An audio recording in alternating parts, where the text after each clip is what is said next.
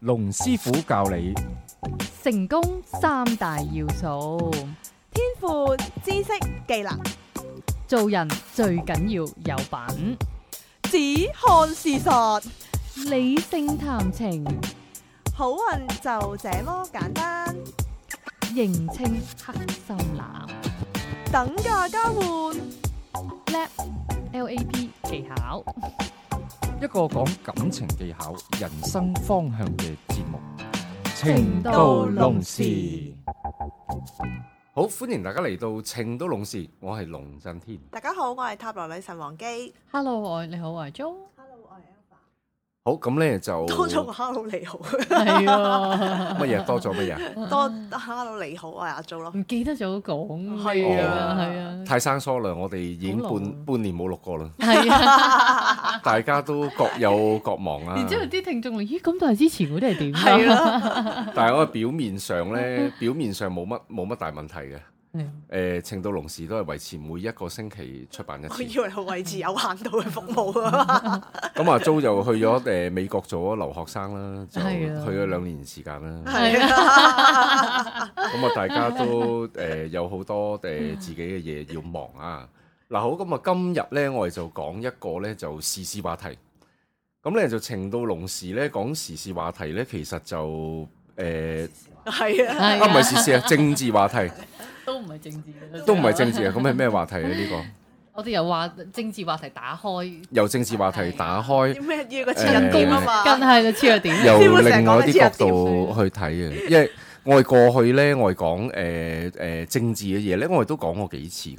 嗯，咁啊，程度龍時，我而家竭力都係向一個誒、呃多元化去發展啦。誒、我哋諗多誒諗、一啲唔同嘅題材啦。咁啊，過去咧就應該第一次就係誒呃二零一四咧嗰陣時就講一個誒、呃、佔中事件，嗯哦，係第一次講。跟住去到今年嘅年頭咧就講一個掟磚事件。嗯，咁啊，跟住到誒、呃今日咧，就可以講一個就誒、呃宣誓嘅事件，經濟風波，係啦。咁啊，過去幾次呢啲人都有興趣聽，因為咧我嗰個角度咧，嗱政治我其實我就真係唔係好熟嘅，嗯，只不過就係話呃誒，誒、發生咗一啲大家都關心嘅一啲事件，而我哋入邊會唔會有一啲誒、呃做人嘅道理，我哋可以誒、呃、學習得到咧？咁就係呢集嘅目的啦。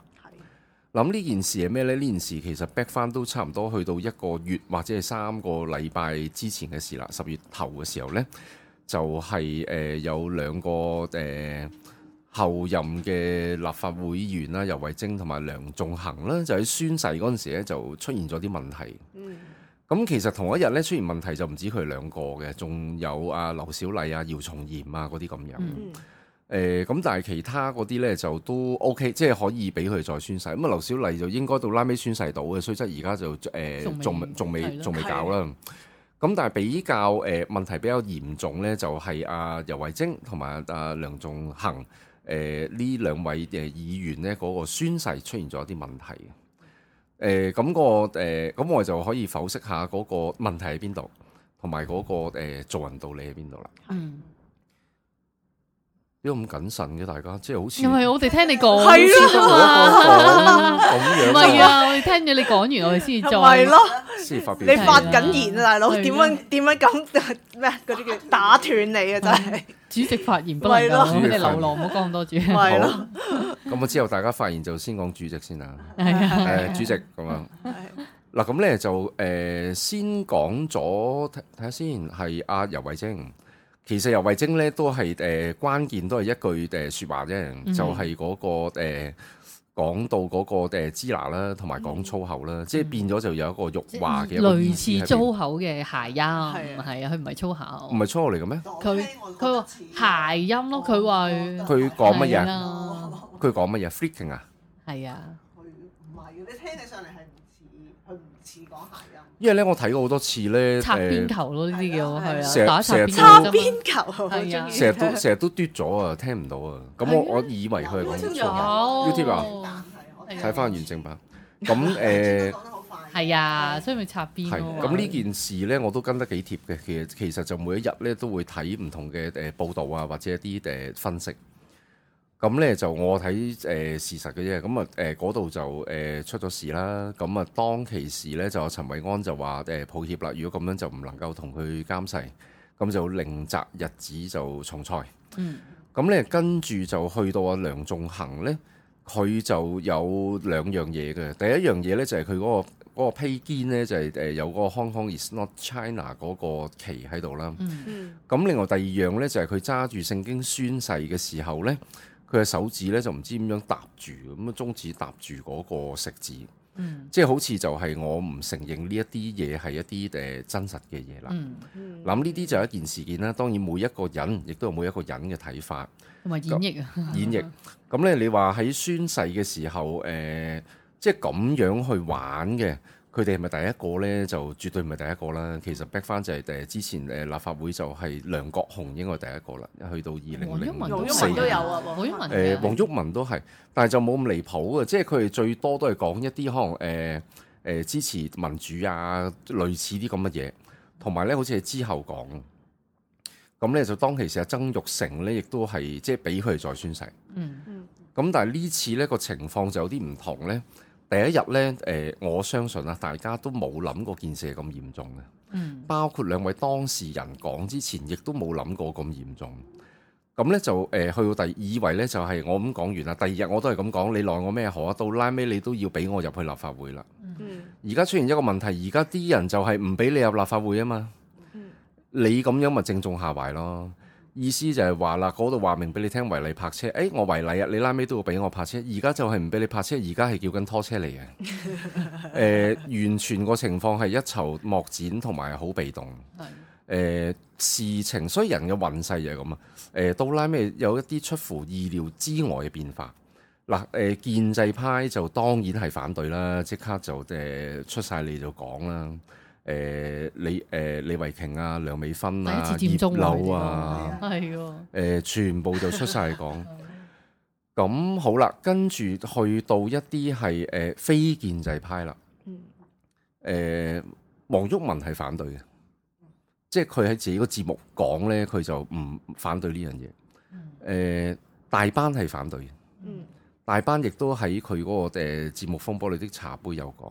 嗯蕭若元係反對嘅，其實佢哋反對啦，係最主要針對我哋講支那論，其實支那論依家係最多人講，呢兩針個對字係嗰個宣誓同埋佢嗰個意識啊，個啊，態度咯，佢嗰個諗法，即係嗰個誒意識上係出現咗啲問題。啊即係你話誒、呃要要反對政府嘅誒、呃本土派，其實本土派都係即係最近興起，即係有另外啲聲音。咁、嗯其實我覺得冇問題嘅，即係嗰個政治就係咁樣噶啦，就係有唔同嘅聲音去加入啊。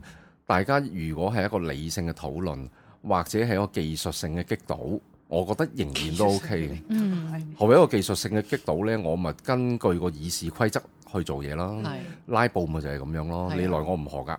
我寫三千條嘅誒修修改嗰啲誒法誒法例定係點樣誒、你就逐條批，跟住咧我就拉布，我就係都唔落嚟誒點人數啦。即係呢啲係一啲技術性嘅問題。嗯，嗯大家呢個咧就去到一個就係、誒、侮辱嘅問題啦。層次唔同啊，係咯，再加上其實佢講嘅時候，其實我唔知我自己其實唔係特別好多咩睇法，但係我又會覺得，譬如你諗下梁國雄嗰啲，其實佢每次玩咧，佢都冇嘢噶，即係佢好嘢在於，我覺得啊好嘢啊！佢佢拉尾佢第五餐肉嗰下，我覺得好嘢啊。其實佢真係係大家有分寸啊嘛，係啊，你佢知道佢佢分真寸係喺知道邊啊嘛，佢個佢底會線係喺個邊底啊嘛線，又或者係啊佢會 study 過係啊，究竟有啲乜嘢風險？因為你去到始終，我想話咁耐咧，始終都冇話將一啲疑似粗口嘅嘢抌落立法會啊嘛。嗯因為呢啲始終都係，就就算家未必咁容易接受係啦，就算我想話嗯誒黃毓民在議事會嘅時候，佢講得佢佢係佢啲言辭都好好厲害嘅，但係都冇去到呢個咁樣。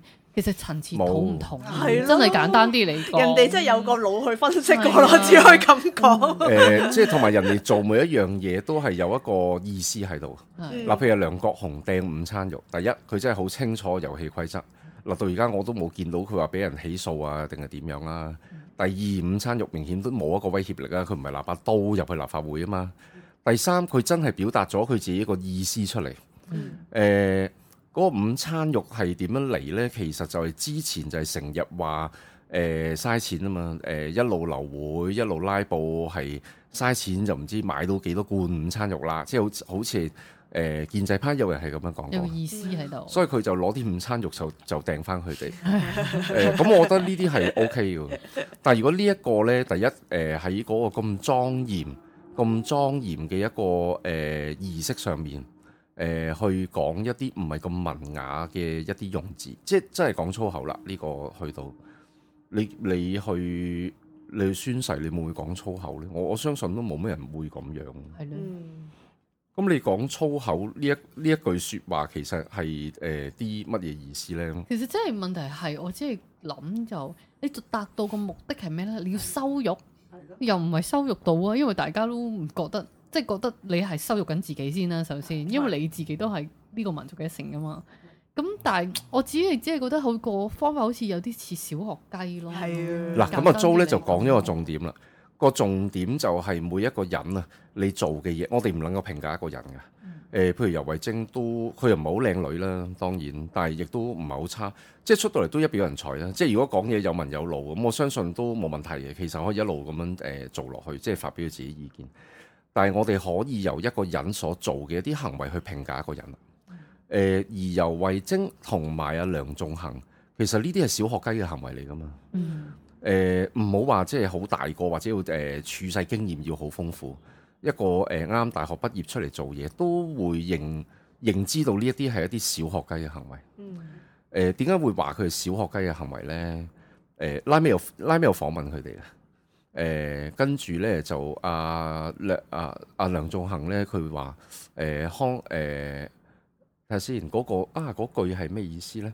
佢佢話誒啊，佢話支那嗰樣嘢，嗯佢話佢係鴨脷洲長大，所以呢個咧就係一個鴨脷洲嘅一個口音。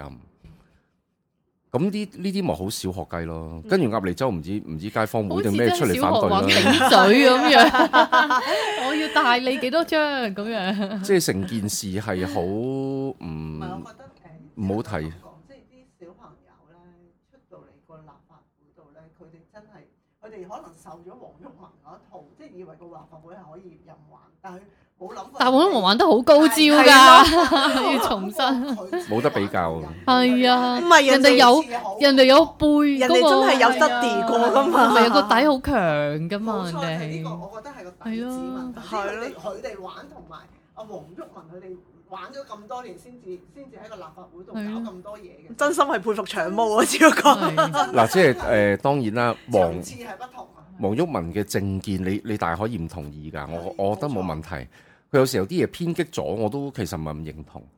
但係如果你話黃毓民比起阿尤慧晶或者阿梁仲爭恒，好多版啊嗰個政治經驗對誒理念一件事嘅認識，誒、因為你睇你聽阿尤慧晶講咧，講嘢冇乜 point 嘅，其實即係似係一個誒大學生講嘅嘢嚟嗯嘅，冇冇、深度嘅，誒來來去去都係嗰三幅皮，誒會唔會話咩根據嗰個議事規則啊，咩主席啊冇權趕佢出去，同埋好咁簡，就冇噶啦，係咁多啦，冇冇乜冇乜進一步同埋好嘅思簡考，單地一樣嘢咧，就係你聽以前聽黃毓民講嘢咧，係人哋係有文有路係，啊有套路㗎，即係有有有個佢有佢自己個有邏根輯喺度嘅。據係啦，有明白嘅，即係總之係你去啲街坊會都明佢講乜嘢咁樣。總之會有啲 supporting 係喺啦後邊啊。但係你聽呢兩位後生嘅議員講嘢，其實係冇冇文冇路嘅喎，邊冇度㗎開始邊度結束，佢講乜嘢好似係冇，但係有三必啊咯。，最緊要係有三必啊！聽到好似有一兩個字好勁咁樣，你會記得佢咁。啊即係好似係嗯奈佢唔何咯。誒、誒、哎我我喺鴨脷洲大嘅，我呢嘢鴨脷洲口音，哈哈哈哈！你奈我唔何啦，哈 哈！即係好小學生嘅一個行為啊。係啊，同埋你諗深一層啦，你點會鴨脷洲？鴨脷洲有有教支那嘅咩？鴨脷洲邊我個中先意生啲教我中意啲教支鴨那脷洲嘅村民即刻出嚟就咯，呢個真係好。係啦，跟住仲有嗯我覺得我哋講呢啲説話咧，譬如你知啦，咁你冇了解過歷史背景，嗯，嗯即，哦係，你好明顯佢哋係冇了冇了解過。即係你冇了解過嗰句説話。如果有了解過咧就仲嚴重係啊嗯即係你有了解過，你係蓄意去誒、自己侮辱自己啊！嗯嗯，即係當然啦，誒、你你唔你唔中意自己係中國人冇問題嘅，但係你係中國人啊嘛。係咯，所以我我其實真係諗，我點樣都諗唔明。如果我係佢嘅話，我要去玩呢個遊戲，我點樣都會問一啲法律，即係總之你要 check 過晒啲 background。如果我咁樣樣講完之後，其實有啲乜嘢嘅嘢，其實冇㗎佢差到嗯差唔到，你去到會揾法律其實佢冇嘅，因為佢本身好得意啊佢哋背後有律師團隊嘅。佢本身係指，其實佢又冇話誒違違法嘅，但係只不過係佢係博嗰個主席會俾佢再宣誓，而因為以前都試過啊嘛。咁而主席其其實佢冇諗過唔俾俾佢佢再再宣宣誓真係㗎係。其實自己都冇 諗只過，不自己過玩大咗係啊嘛後，嚟後嚟係有人用咗司法干預咗行政啫嘛。嗯冇諗過件事，冇諗過件事係咁複雜嘅。係啦，係咁先至會有呢一步出現啫，係係啦。但係佢係冇冇破壞法律嘅，亦都可以咁講。都係啊嘅。不係啊過引起社會絕大部分人嘅反感。係係咯啦，已經係啦，兩樣嘢嚟嘅係啦。係咯，如果如果我諗，即係你就算當年黃毓民去拖慢嚟講，佢都係講得晒佢所有嘅係啦嘅係，嘅宣誓詞啊嘛。但佢而家係將嗰個誓詞完全改咗啊嘛，所以都幾得意嘅。其實如果你真心係有個抱負，係為香港做啲嘢嘅時候咧。咁你都係入咗去，你即係你你要去去你覺應得該佢咁佢佢就好似攞咗呢啲咁嘅彩呢個抱負幫係係咯咯，佢係幫自己去攞咗 咗嘅嘅嘅聲威啊！我覺得係有啲，嗯即係有啲小學，即係小學生喺度玩嗰嗰種咁嘅咁嘅感覺。就係啲小學雞嘅行為啦。嗯，其實簡單嚟講，即係唔嗰個目的唔知佢做乜嘢。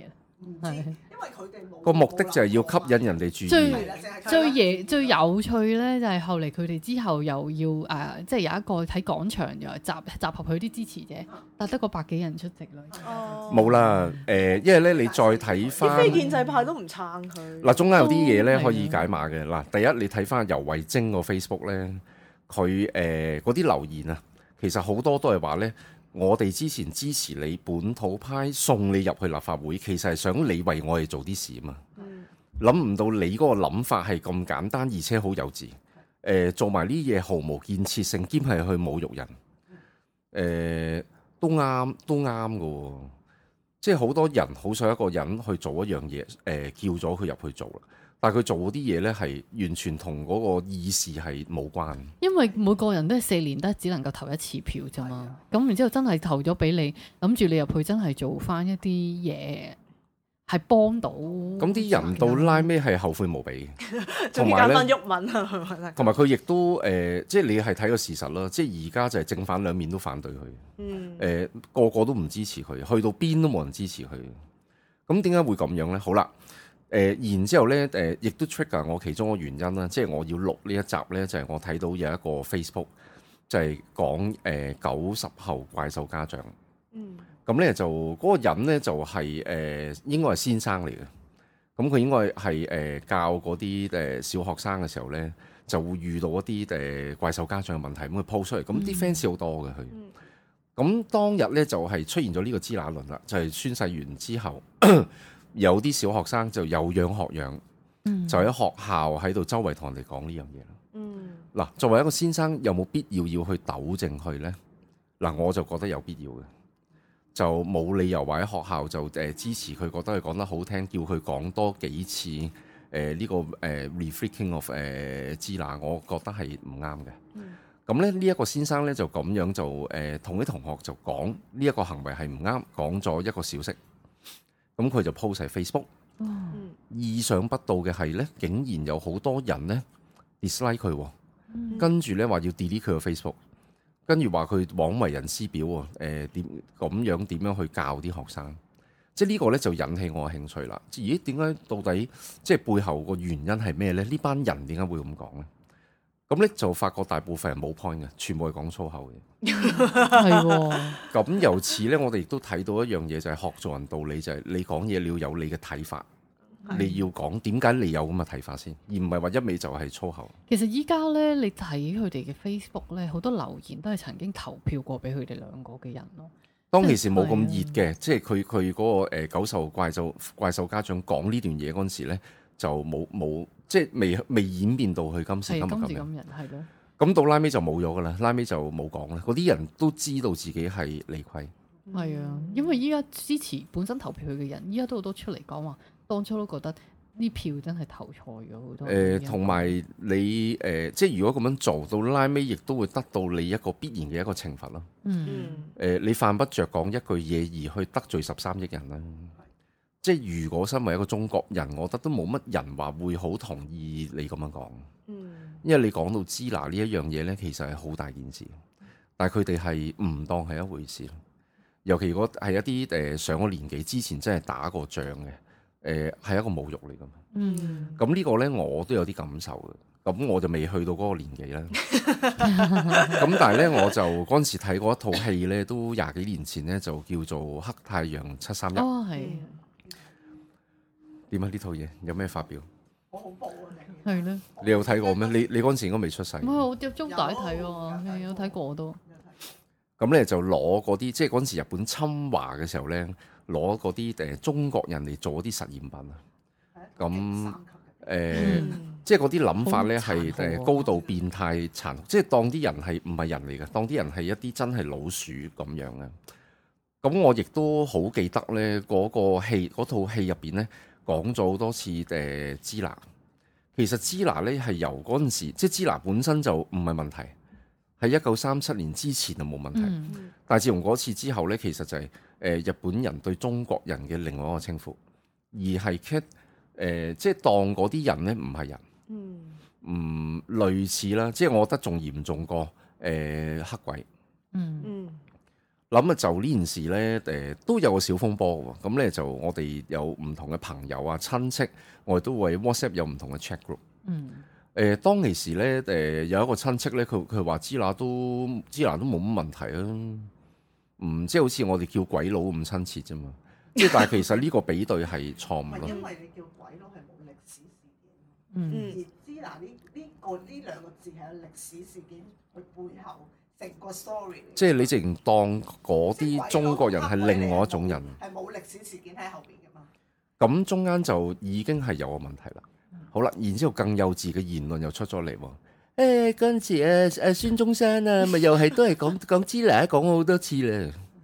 即係呢啲好好幼稚啦！即係孫中山嗰個年代根本都冇侵華事件，即係兩樣嘢你唔能夠相提並論嘅。誒、同埋嗰個字嘅演變，誒、之前可能冇問題，之後係可能有問題。係嗯啊，自自詞係經過歷史之後係啊而賦予咗個意義喺裏面啊嘛。係啊嗯，所以呢啲呢，我覺得係大家要諗嘅，而諗係要用腦嘅。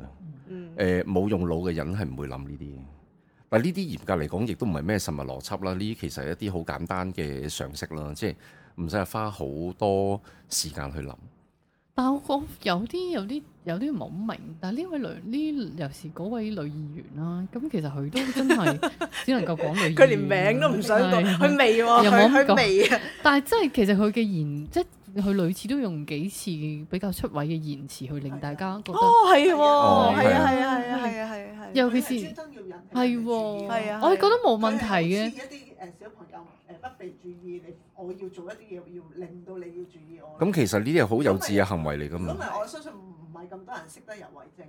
但係佢選之前其實又唔係咁嘅喎，突然之間選完之後有幾次都爆咗啲奇怪嘅詞哦佢佢有一次係出嚟咪就係講嗰個咩連連開房都冇啊係咪冇就係佢地方咯嗰個嘛？係啊咪你開開放好啊？佢講嘅嘢係仲仲粗啲嘅，係咩？係啊，開放。哦係咩？Sorry，佢選完之後嘅呢個係啊係咯，我就記得選完即係其實好有趣，我輸完之後突然之間，咦點解會北風一變嘅咧？口風一變喎，所有啲嘢都好似唔同晒。係係選咗入去啦嘛。啊，選之前又唔係咁佢冇咁多束喎縛啦，你選之前佢仲要仲會考慮有下忌仲有係忌用下諱啊，個腦可能仲係用下哦。個腦啊。選之後佢個，我覺得佢冇咗個腦啦，忽然之間。係咯還是係因為有其他嘢真係唔知道，點誒解會突另外然間挑起大家嘅？另外一個原因呢，就會唔會就係一個勝利沖昏咗個頭腦嗯咯？即係啊，我而家立法會議員我就做乜都得，但係嗰條界線係過咗啦。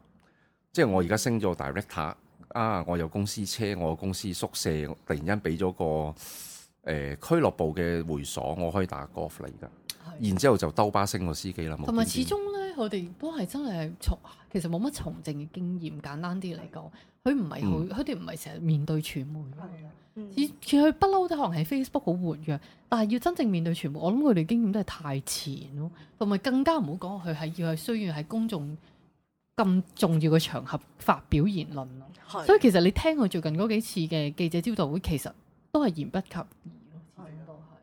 冇咩好好實質嘅 point 去支持自己，點解要去講呢樣佢嘢？已經係冇 point 啊嘛，係即係佢佢個底已經露晒出嚟，佢已經冇再冇再深一層嘅底，佢再可以俾佢露啊嘛，我諗其實佢點樣可以翻到轉頭咧？去到呢個位佢，翻唔到轉頭，即係如果翻唔到要轉頭係啦咯到呢個 moment 咪翻唔啊到。因為意料之外呢，就係、誒、我而家諗緊點樣可以特首可以以宣到勢，我覺得佢未必可真係可以宣到勢。依家就係睇司法覆核。係啊因為出咗變化呢，就係、特首以特首嘅名義，其實去特首做呢樣嘢咧，又係好戇居。係啊佢用行政去去佢用司法去干預行政唔得嘅，其實真係。咪唔應該特首出手咯，應該。咁但係佢就真係要即刻嗱嗱聲出嚟講啊係啦嘛，，但係係啊，但係呢件成件而事，令如果佢有腦嘅，佢唔會自己出手咯。而令 到呢件事就佢應該都係本身本身就係其實就係講緊宣誓風波，依家就搞到係三權分立嘅問咪題。係咯，佢係越搞越哦大呢個又去到另外一樣嘢因為經過我哋嘅特首之後咧，嗰件事又會越搞越 大。 本來好可能佢亦都想搞得 大 啦，係係啦，真係唔知道啊，係啊，咁跟住另外一樣嘢辣着咗就係辣着咗個立法會嘅主席啦，就係、阿梁君彥啦。即係開頭都已經有啲問題㗎啦，夾硬咁坐上去之前，阿梁耀忠啊又搞一大輪。咁啊，梁耀忠我覺得係完全佢 perform 唔到嗰個角色嘅。我睇翻個 YouTube 呢，佢係完全係冇一個做主席，甚至乎係維持秩序嘅能力呢，佢都冇。即係一路話唔關佢事，一路就話我冇權去做呢啲。嗯，咁跟住到阿梁君彥一上咗去呢，就開頭呢就話係俾佢哋再宣誓嘅，但係第二日出現咗咁樣啦。然之後呢，建制派講明就話會留會嘅。咁跟住佢亦都又要跪低啦，跟住佢就話誒冇啦，就唔可以俾佢哋兩個就再宣誓啦。其實依家冇得做任何嘢嘅，直到好似十月二號、十月六號，佢哋要司法覆核有咗有咗結果之後先知啊嘛。都未必有咁快㗎，未必有未必有一排都其堂第一堂就完㗎嘛排。咗先，但佢都受佢嘅，冇辦法唔受佢啦。誒，律政司係嗰邊啊你一定要受佢司法覆核。如果呢次咁受理嘅呢個 case，係咯，受唔到都受理嘅。你一定要受添啦。但係受唔到都唔知點。做之後，如果佢係司法制度裡面搞唔掂呢單嘢嘅話，就人大釋法㗎。係係啊，誒、呃去到拉咩不適會去到人大釋法嘅，但即係依係家如果就件事演變落去，大家都唔想人大釋法。係啊，因為衝擊咗香港嘅司法制度啊嘛。咁亦有傳呢話而家會出個白皮書，就令到個法庭比較容易去審理呢一個案件。係啊， 所以你而家就係講緊，就係唔想大陸太過干預香港啊嘛。係啊而家係根本俾個機會。同埋本身其實本身梁君彥就已經係一個最行政立法官誒行政立立法局裏面最高嗰個嚟㗎啦嘛。你依家咁樣一嘢，你依唔 係你依家即係等於你係本身你係嗰個 department head，係依家個 CEO 嚟同你講，我嚟話事，你以後係 department 點出聲啊？你係講任何嘢都以後冇權威性咯，人哋又當你。所以依家其實開壞咗你，即係兩佢兩個議員開壞咗一個例，而呢個特首又開壞咗呢個例。咁以後你叫我嗰上個主席啊，係快 你記你叫呢四年點樣行落去咧？滾雪球啊嘛，係啊，所以入邊就即係當中好多問題，但我望到個大方向呢，應該係佢哋做唔成立法會議員噶啦。即係如果咁樣落去，啊同埋你又可以留意下游蕙禎嘅 Facebook 啦，即係一一出啲 post 呢，即刻啲人呢扮到佢七彩。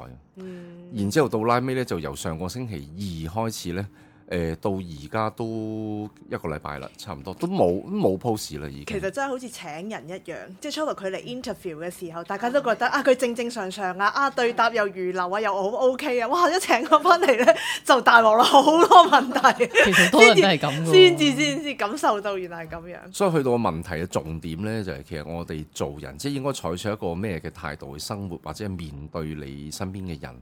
誒、其實之前係一定要經過一個誒、謹慎嘅考慮嘅，嗯，同埋你講每一樣嘢咧，到拉尾必然係要自己負翻一個責任你。會發現咧，每四年一次嘅選舉咧，你嗰一票係好緊要嘅。係係即啊，係你揀乜嘢你人選啊？一個唔啱嘅人係你揀一個唔啱嘅人上咗去咧，你真係搞。你有冇獨立思考去？諗過呢咁件啊事？，今次已經咁難諗咧，就下次可能就更加複雜啦。咁啊，特首又有機會又會又會再再轉換噶咯喎，而家一七啦嘛，嗯，係啊，下年嚟㗎啦，依家另一個風波開始嗯你而家立法會搞成咁嘅特首唔知想點？係啦。嗯，即係當中咧，我係睇到好多嘢嘅，喺呢、個誒誒、宣誓嘅誒、風波入喂，其實邊。我想講，如果一個人講嘢，因為有啲人咧，譬如我有啲客或者見過有啲人，佢講嘢都係不嬲都係唔經大腦嘅，即係有啲人就係唔知點解佢個腦諗都冇諗過嗰句嘢對人哋有造成傷害咧，佢都會講出嚟，即係好似成日都會短路咁樣樣嘅。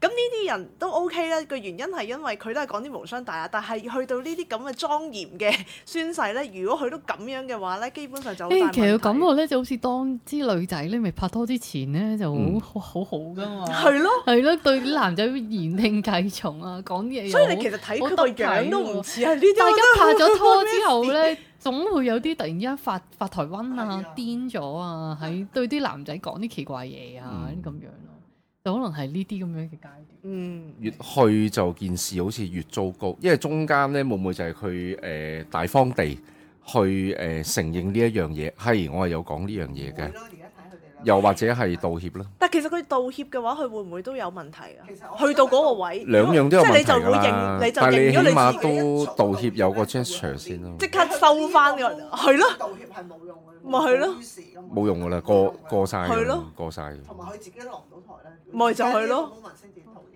咁佢自己都唔想落睇佢用咩台，方法講啦？但係個 point 係都已經勾落佢哋 control 啦。係啊係啊係啊，我都覺得係。都冇辦而法。佢冇諗過事情係原來變得如此咁糟糕。糟糕跟 住越講越小學雞咯，即係話誒，我知嗱都唔係針對啲人，我係針對嗰、個唔知嗰、個國家啫嘛，哈哈哈！即係又係嚟呢啲咯。咁啲人聽落去就冇乜感覺嘅，即係你講咗就係講咗噶啦。嗯嗯，因為佢嗰段嘢佢唔係淨係講一次，講咗幾次嘅佢嗰段嘢講嗯咗幾次應該係。係啊。嗯，同埋又話咩誒自己係誒個嗰個家鄉音係咁樣，跟住嗰個街坊福利會啊即刻唔知定係唔知咩就即刻出嚟就誒、侮辱咗發表聲明。侮辱咗大中華嘅人咧叫做，喂你唔止幾廿幾十三咁連阿梁仲恒讀嗰間大學都出嚟出聲，嗰、個前校長都會出嚟出聲，嗯，即係話我哋學校真係冇教過一啲咁樣嘅學生，嗯，OK，即刻劃清界線，我好擔心。即係我覺得好悲哀咯。 即係連你連你個母校個校長都會出嚟講，你自己有冇少少嘅思考力去諗一件事係咪真係好嚴重呢？定係如你所諗，哈哈，我鴨脷洲口音，你吹咩哈哈？即係仲係咁樣。其實咧就簡單啲嚟講，依家其實反而係睇翻支持佢，仲係支持佢呢兩位議員嘅嘢嘅人咧，其實個立論都唔係唔係唔唔強啦，已係經啊。冇係冇啊我拉尾睇嗰啲留言咧，冇晒笠晒水嘅，嗰班人即係係就笠晒算有啲水人。自己出嚟開 post 寫啊、寫寫文咧，你見到佢哋都嗰個叫做咩啊 standpoint 都唔強嘅，因為佢哋都知冇理虧在先，因為佢哋係你冇點為 stand point 啊嘛你。點為理虧再去辯護咧？好難嘅啦嘛。即係有時有啲就甚至就係講話，唉其實你算啦，你不如出嚟搞嗱聲道歉先啦，嗱送你入去都係嗱聲想你做嘢啫嘛。即係有啲支持者，我都有追開有啲 post 係一路都支持佢嘅，但係去到依家都真係覺得收唔到波啦。就靜晒係。啊啦，即係靜晒都唔知講乜啦，因為都嗰陣時其實你知選之前，大家都開行馬，點樣去催谷佢哋兩個入去，因為始終都真係入去機會低啊嘛，當時都，但係因為去到最後嗰幾個月定唔知啊，最後嗰一個月嘅啫，其實都係先至叫做哇，大家開行晒 turbo 咁樣，就送到佢哋兩個入去，其實都係新都唔易嘅，我想講，但係都俾佢哋兩個入自到。己搞彎咗自己搞彎同埋我入邊咧都可以解碼咯。支持阿尤慧晶、梁仲恒嗰啲係一啲咩人呢？即係每六七十歲嘅老人家，又還是唔會啊，係一個六七好十後歲生一嘅定唔人會咧？啊。後生嗱為主嘅，其實嗰個年齡層呢係十八歲到二十五歲。咁我亦都有留意，尤其支持尤慧晶嗰啲係十八歲到到二十五歲嘅男仔為主。嗯，點解會咁巧嘅呢？點解唔係女仔呢？嗱，大家自己諗下啦。都有六萬票㗎。誒我哋淨係睇事實嘅啫，即係會就係佢嗰個、誒突然之間好似有一個類似一個誒靚、女啊，誒、嗯而嗰啲會唔會係佢哋一個崇拜嘅一個對象，而想送佢入去立法會，即係唔多唔少有呢樣嘢嘅，會欣賞佢嘅議事能力啊，或者個政治智慧啊，我覺得呢個唔唔係一個重點，係啦。咁啊，當然啦，呢、個唔係一個重點。佢入咗去，咁如果佢真係係可以做到嘢，我覺得都冇問題。但而家就係連個宣誓都搞到咁大件事，就算俾你入到去又點樣呢？所以都有人預測過，就預期嗯，即係未來嗰四年啊，誒、嗰、個變化會好大喺嗰個立法會入邊，係意味住咩呢？就算佢入去，佢哋都一定唔會有好日子過。嗯誒、誒、當然啦，你你有心你要去誒、做嗰啲嘢，你有個心啫，你點樣去做呢？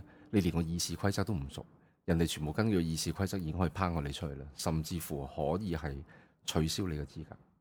嗯，咁呢就係、誒、我對呢件事嘅一啲睇法。嗯嗯，好咁啊，今集節目時間差唔多啦，我哋下個星期同樣時間再見，好，拜拜拜。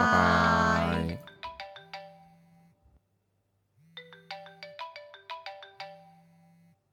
喂喂，點啊？ 係啊，個節目做完噶啦。哦，你想揾龍師傅睇一生運程啊？揾佢好簡單啫。請你記低以下所需號碼八二零四零一零二，又或者 email 去 info at masters dot com dot hk。留意個 masters 係有 s 㗎。咦，女神，咁如果大家想揾你，咁又點啊？如果想揾我睇塔羅嘅話，你可以打八一零零二二二九，又或者 email 去 wang z dot tarot at yahoo dot com dot hk。wang z 係 w a n g j i dot t a r o t at yahoo dot com dot hk。好，希望可以好快見到你啦。下一集情到濃時再見。